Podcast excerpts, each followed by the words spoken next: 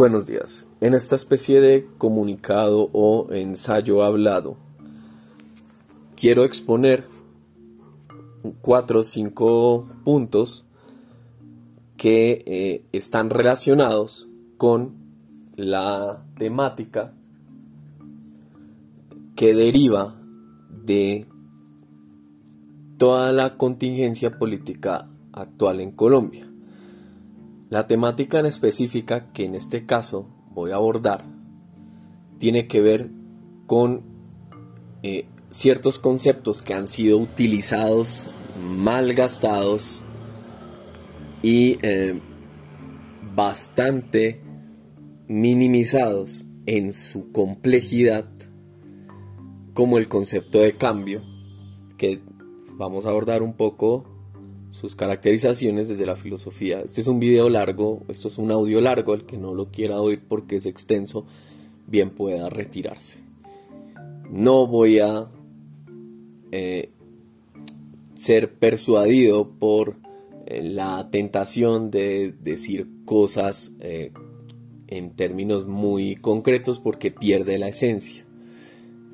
como un ensayo académico, o que trata de serlo, va a tener, eh, sí voy a resumir ciertas cosas, pero voy a abordar ciertos niveles de complejidad que eh, no puedo en un típico formato de YouTube.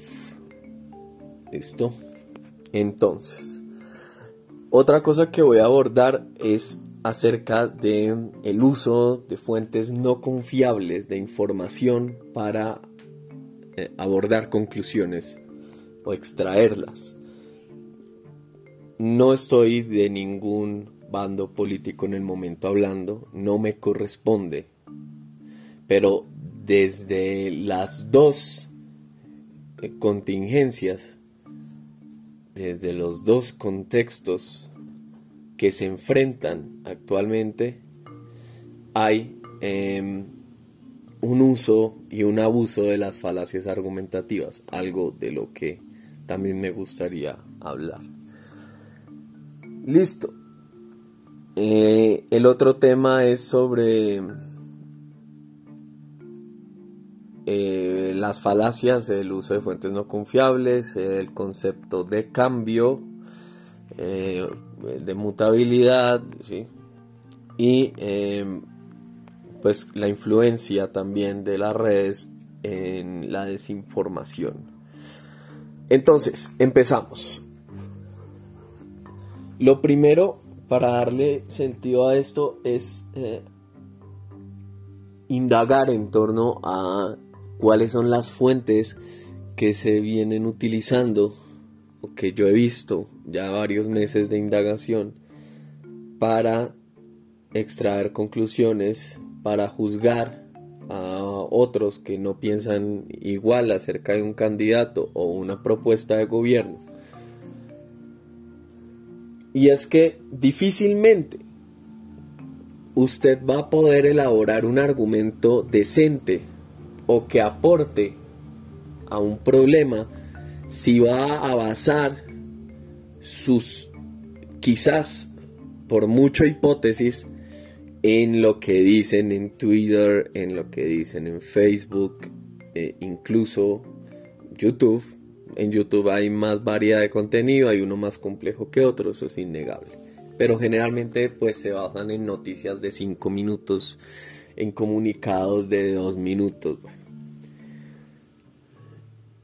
Siempre que uno quiere esgrimir un argumento decente, debe adscribir a la idea de que cierta complejidad en el mismo es necesaria para darle rigidez al mismo. Yo no puedo partir de que leí esta mañana en Twitter un, un trino de un amigo o un trino de un político para juzgar toda una situación que tiene distintos niveles de complejidad y de análisis. Eso es eh, menos que burdo y grosero. Para enterarse de una situación lo aconsejable es primero acudir a fuentes confiables, tomarse el trabajo de leer extensamente. En este caso político hay que informarse sobre historia bastante. No lo que te medio dicen, el conocimiento populacho, eh, que escuchas de un vecino, que escuchas de un que lees en un trino de un párrafo, no, eso no es historia, eso no son argumentos y no son elementos que vayan a darle solidez a un discurso. Si usted quiere opinar sobre un tema, hay dos opciones.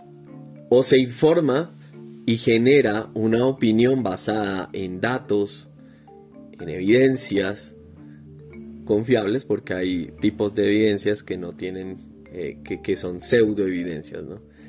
Y saber esgrimir argumentos lógicos, es decir, que tengan una consistencia interna, que no caigan en, un fenómeno muy común cuando uno debate con la gente, sobre todo en estos temas de política ahorita, que es el non sequitur, que es que eh, la conclusión no se deriva de las premisas, entonces empiezan con algo así como el gato es negro, todos los gatos son blancos. Mi, ah, no, mi gato es blanco, por lo tanto todos los gatos son negros. Cosas así. No tiene sentido porque la conclusión en este caso no puede derivar de las premisas, no hay una consistencia interna. Y la gente hace eso. Entonces, ah, es que este político dijo esto, pero eh, en otro momento dijo esto otro. Por lo tanto, es. Y ya hay una introducción de otro concepto, es el ser, de dar una característica a una cosa o persona, que eh, eso resulta ya filosóficamente bastante complejo, eh, con base en opiniones, con base en tergiversaciones, en, en habladurías, en discursos que donde prima dañar la imagen del otro a toda costa sin importar que el recurso intelectual, entre comillas, sea deshonesto. Eso se llama deshonestidad intelectual.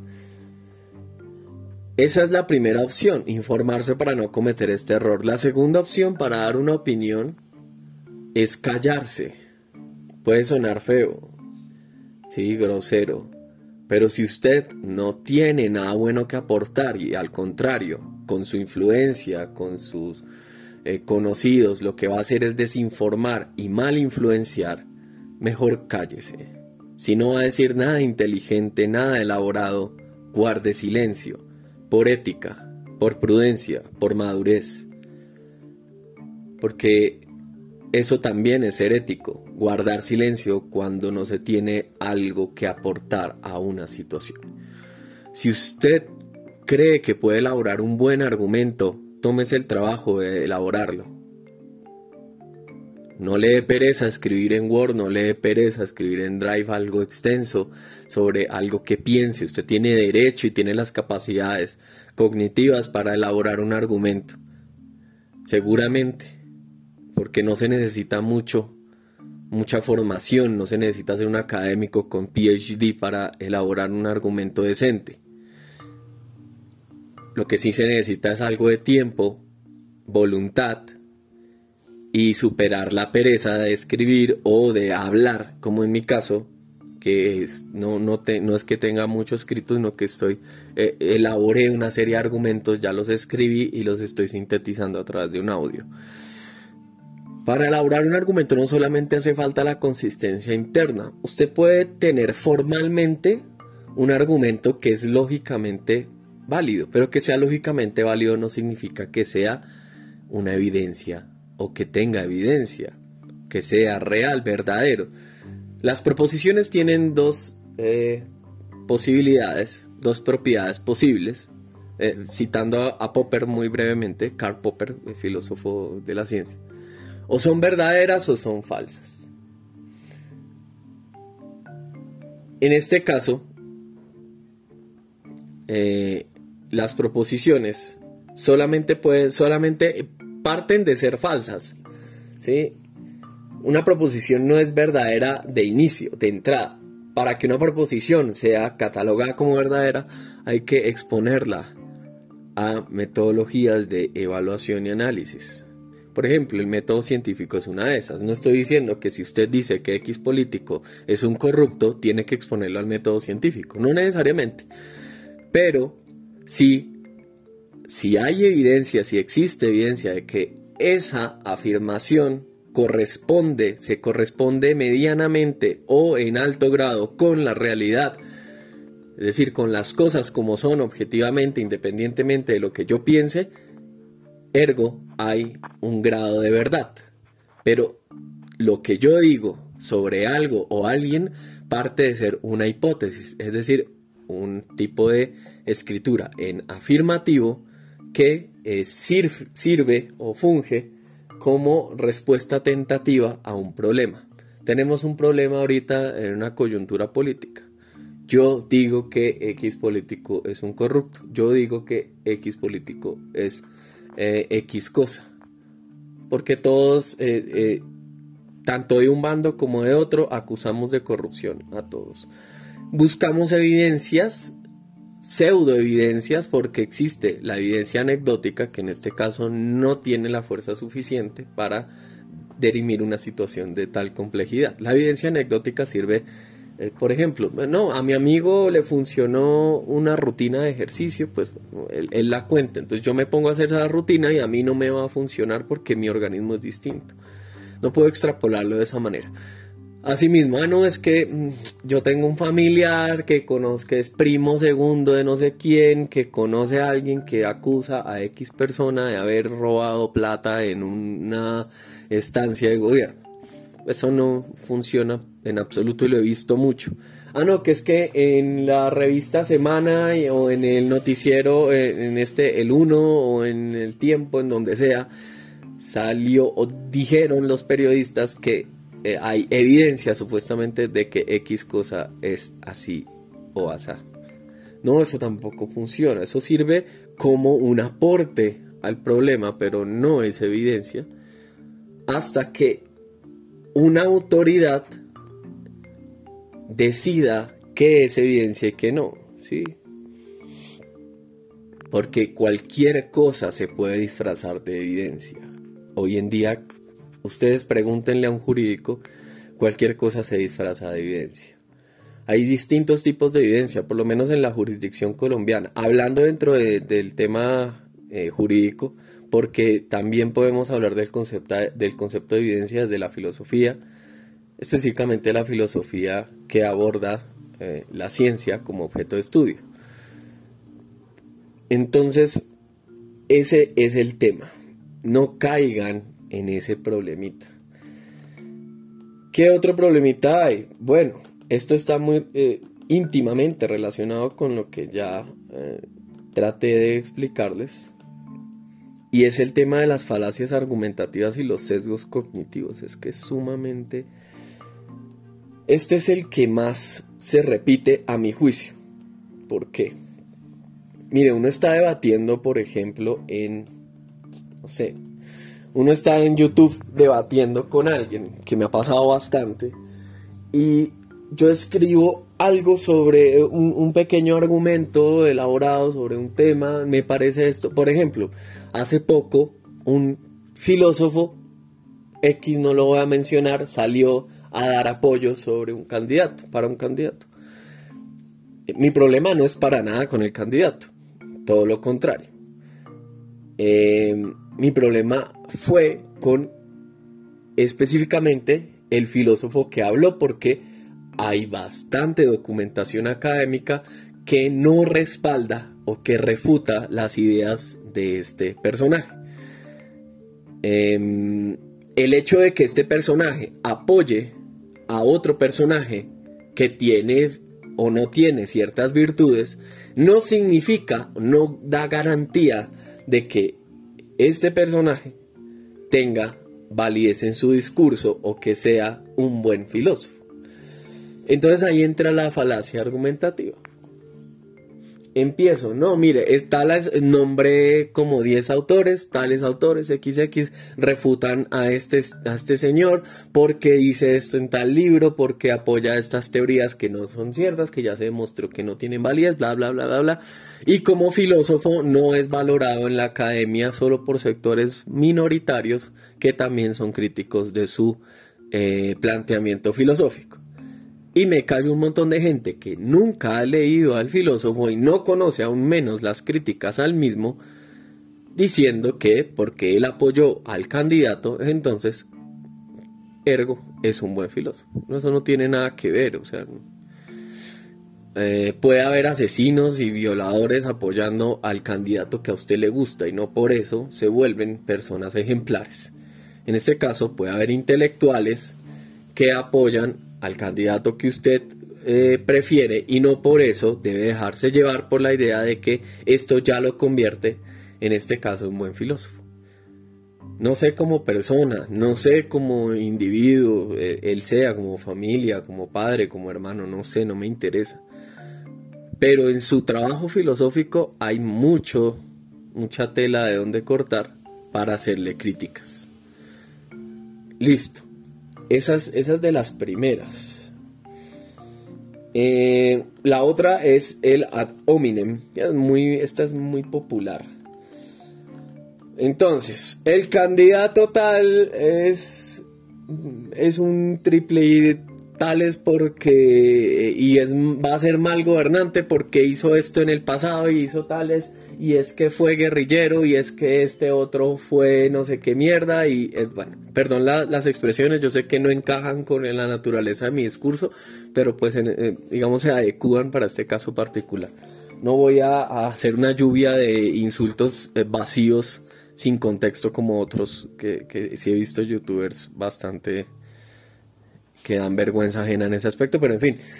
Entonces usted está juzgando el trabajo de alguien que tiene una identidad distinta a lo, que es esa persona. Es decir, cuando yo actúo en función de algo, mi actuar no es lo mismo en este momento que aquello de lo que me acusan, en caso de que sea cierto. Supongamos que muchas acusaciones sean ciertas sobre candidatos. Entonces, supongamos que X candidato sí fue un asesino y X otro eh, sí fue un corrupto. Si eso se llegase a comprobar, ¿eso les quita mérito como gobernantes? ¿Como personas con buenas ideas? No. Eh, hay muchos sectores que dicen que Albert Einstein eh, era mal padre. Otros dicen que no. Bueno, suponiendo que era mal padre, y mal esposo, eso significa que la relatividad general de Einstein es una teoría inválida, mala, que no ha servido para la humanidad y no sirve para nada, ¿no? Se habla de Newton también, de que Newton tenía un montón de, problemas a nivel de interacción social y por ahí, bueno, ni, se sabe a nivel jurídico. suponiendo que Newton eh, tenía de pronto una demanda por alimentos. Yo sé que obviamente eso no, eh, no es para nada realista, pero haciendo una suposición un poco cómica a nuestro contexto. Si Newton tenía demanda por alimentos, eso hace que la teoría general de la, eh, la teoría de la gravitación universal, perdón, de Newton sea, sea mala. Sus, sus postulados sobre el comportamiento de la luz, que de hecho era una postura corpuscular. Eso hace que sea mala, que no haya servido para el futuro del desarrollo científico, filosófico y técnico de la humanidad, no. Muchos intelectuales que han aportado, tanto social, científica, filosóficamente, han tenido un pasado como personas, como seres humanos, han cometido o no cometido errores. Y eso no hace que su actuar, su nivel de acción, tenga que estar correlacionado con eh, características tanto de su personalidad como de su eh, actuar en otros contextos que no están directamente asociados con sus obras. Y un político tiene una obra, su obra es gobernar. El gobierno de alguien no tiene que estar relacionado directamente con su personalidad. Hay casos excepcionales claramente, Calígula, por ejemplo, Stalin, por ejemplo, Hitler, que eh, sus personalidades también afectaron bastante su forma de gobierno, según lo que se sabe, ¿no? Yo no estoy hablando de lo que yo pienso. He leído, obviamente hay bastante documentación, análisis de perfil psicológico y cómo esto influyó sobre sus gobiernos. Pero hay otras cosas que no necesariamente. Entonces, bueno, em, esa, es, una de las falacias. Entonces, ataco a la persona por lo que sé supuestamente de ella, por su pasado, por su nombre, por su apariencia, por su edad. Edadismo absurdo, eh, que el adulto mayor está supremamente evaluado en este país. Se considera que el adulto mayor no tiene también eh, capacidades ni cognitivas ni, fisiológicas para ejercer ciertas labores y eso es, eso es eh, antiético y anticientífico porque hay mucha documentación científica que avala eh, el actuar del adulto mayor. Por ejemplo, en Canadá es donde hay bastante oportunidad laboral para el adulto mayor. ¿sí? entre otras cosas, es absurdo creer que porque alguien es adulto mayor, X no tiene posibilidad de ejercer ciertas labores. Eh, también es estúpido, asimismo, afirmar que porque alguien tiene un pasado y porque alguien tiene unos seguidores que pueden ser un poco dogmáticos, radicales y con actitudes pseudo religiosas, entonces va a ser mal gobernador.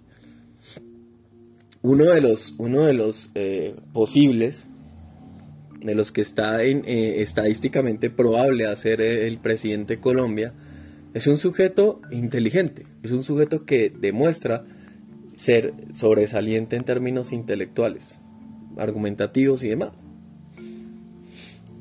Que a él lo siguen muchas personas demasiado dogmáticas y que eh, caen en todos estos vicios pseudoargumentativos y pseudointelectuales, eso no hace que él lo sea.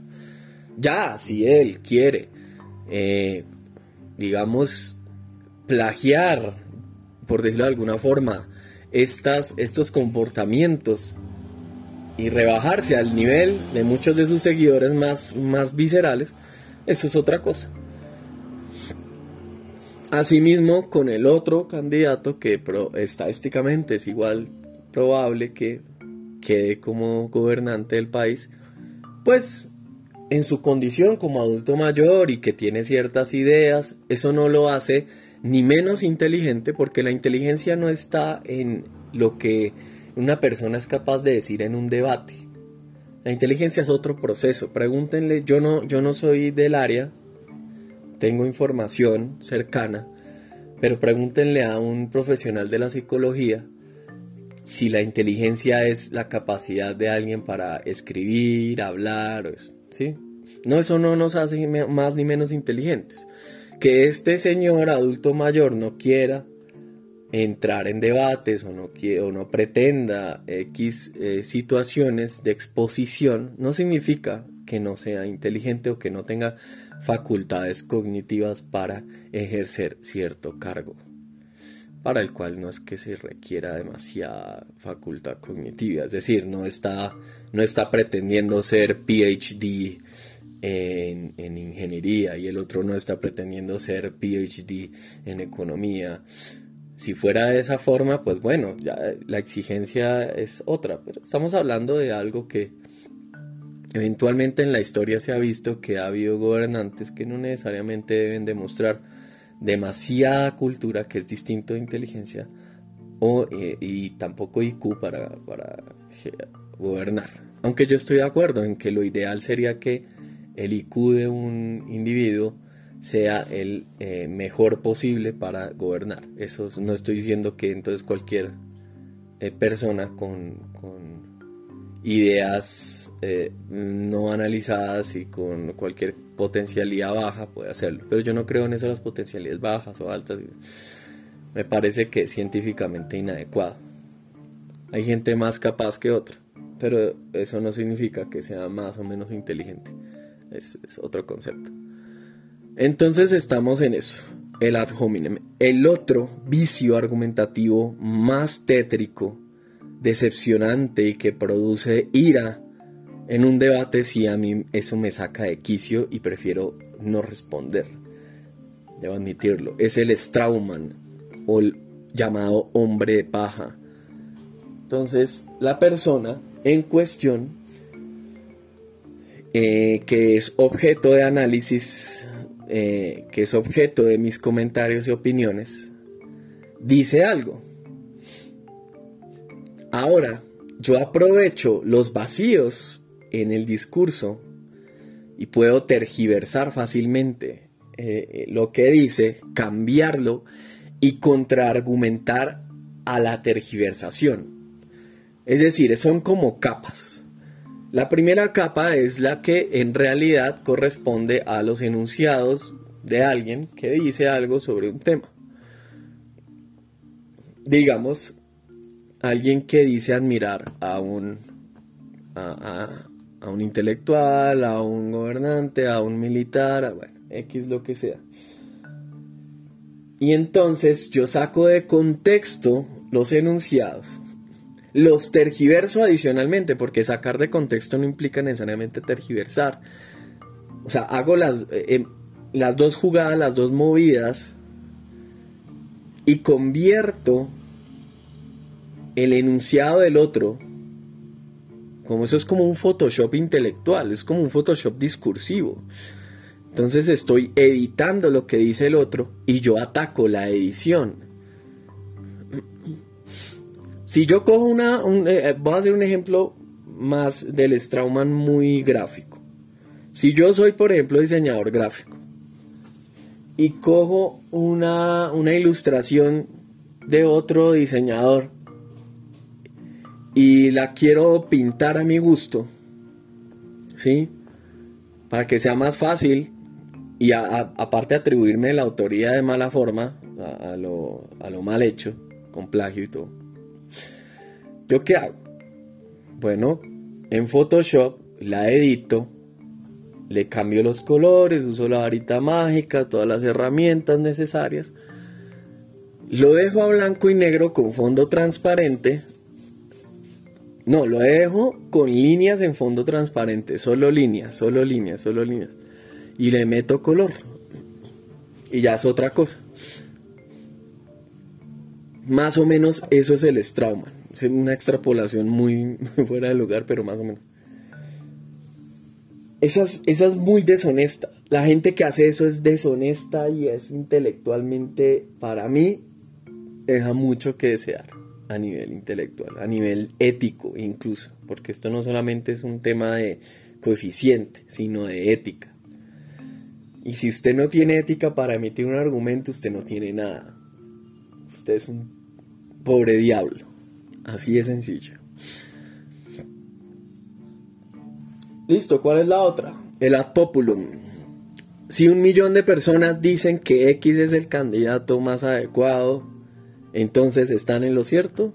La verdad de una proposición no depende de la cantidad de individuos que apoyen esa proposición. X Ramón es el mejor presidente posible. Esa es la proposición, la afirmación.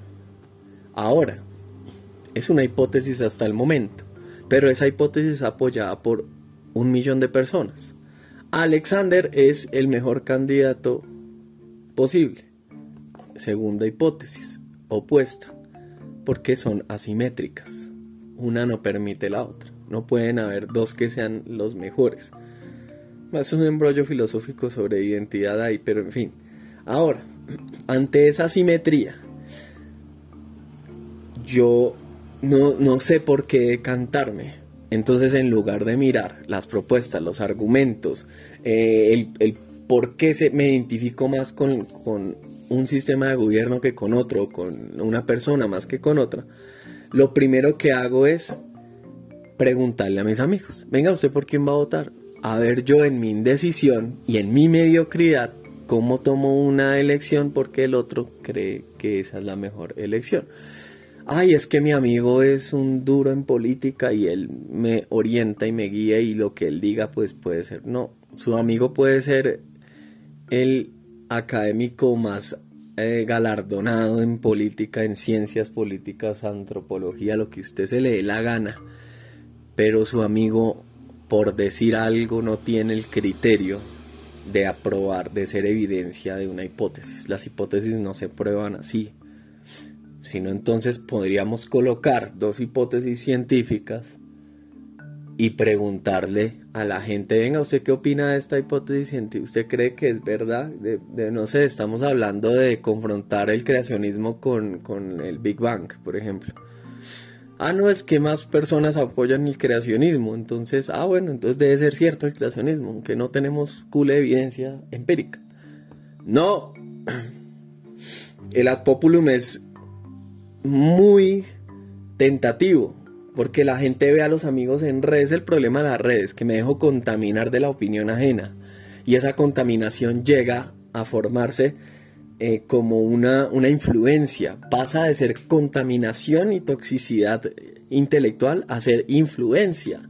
Entonces, si hay influencia ya sobre mí, va a haber un, un poder indirecto, el poder de los demás de cambiar mi opinión en función de lo que a ellos les parece. No tome decisiones de voto porque todos sus amiguitos votan por eso o porque también hay presión social de que si no vota por eso entonces usted va a ser socialmente rechazado. Primero eso es ilegal, antiético y estúpido. Rechazar a una persona porque su voto no concuerda con mi sistema de pensamiento y mis ideas preponderantes. Hay familias que se han llegado a pelear porque tienen eh, distintos candidatos por quién votar. Eso es ridículo. Y no hay... Eh, es decir, es una muestra de estupidez humana. Todo el trasfondo filosófico de esto lo voy a omitir, pero lo hay. No tiene sentido. Ese pensamiento de, rebaño, de que es entonces la mayoría de mi círculo social universitario apoya a este candidato, yo también lo voy a hacer ah, es que este señor me cae bien. No, no señor, el ad populum no es una forma digna de ofrecer un argumento ni de tomar una decisión con respecto a una cosa, situación en particular. Eh, listo. También adicional a las falacias argumentativas, que las hay de dos tipos, formales y no formales, informales también eh, dichas, en este caso yo he escrito las informales porque las formales son más aplicadas a, temas, mm, digamos, más de producción académica que de discurso así en la, en la calle, en el Facebook. También hay sesgos cognitivos. Uno de los sesgos más ampliamente repetidos y que todos somos susceptibles de tenerlos porque somos seres humanos y tenemos una mente débil que debe ser entrenada para resistir este tipo de influencias, es el sesgo de familiaridad. Entonces, lo que me es familiar es aquello por lo que más es probable que yo me decante.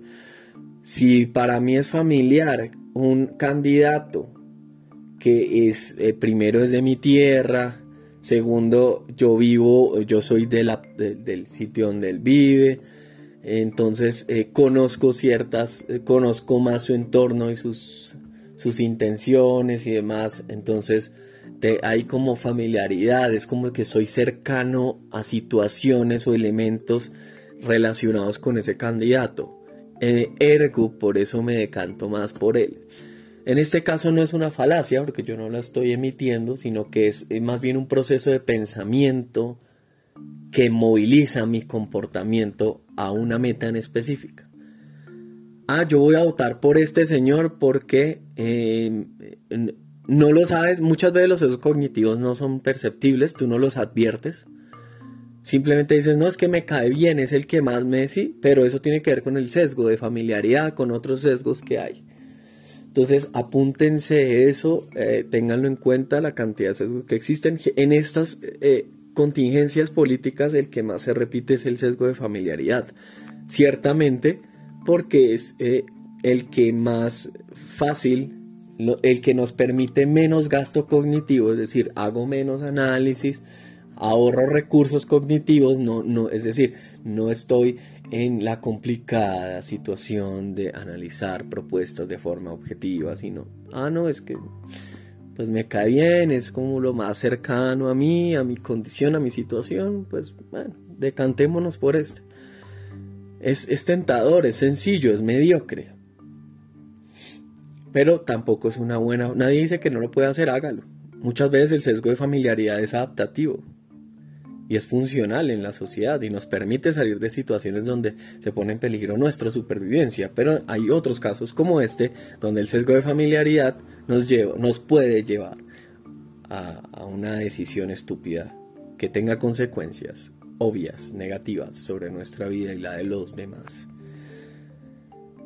Eh, creo que esto se alargó un montón y solo ya voy más de media hora. Diablos.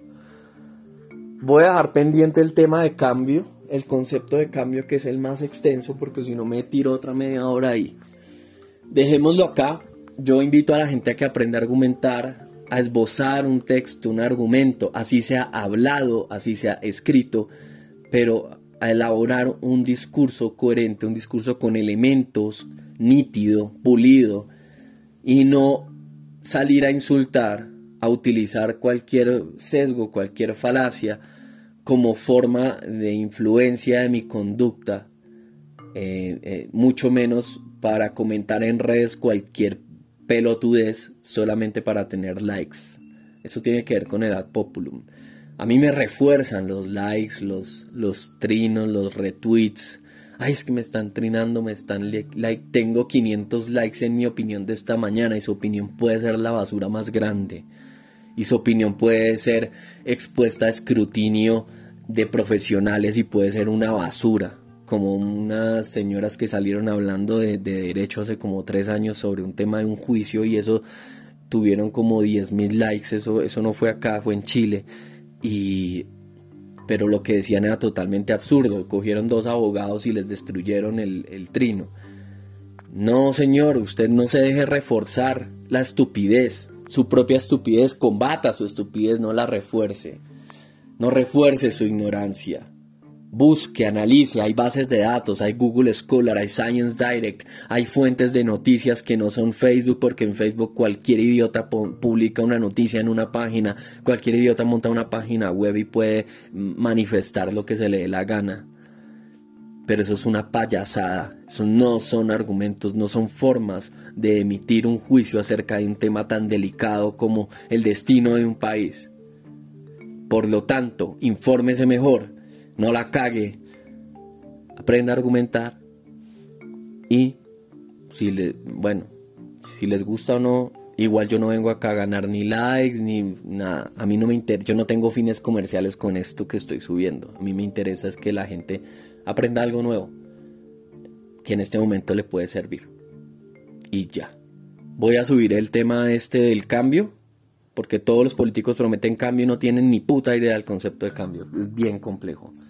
Bien complejo, o sea, me tocó informarme con dos amigos, eh, maestría y PhD en filosofía, para poder desarrollar una idea de cambio más o menos eh, concreta, ahí con un físico, porque es que es bien complejo. Entonces la gente habla de cambio en toda parte todo el tiempo y creen que están diciendo algo, pero no, no están diciendo absolutamente nada.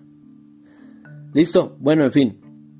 Saludos, Dios los bendiga a todos.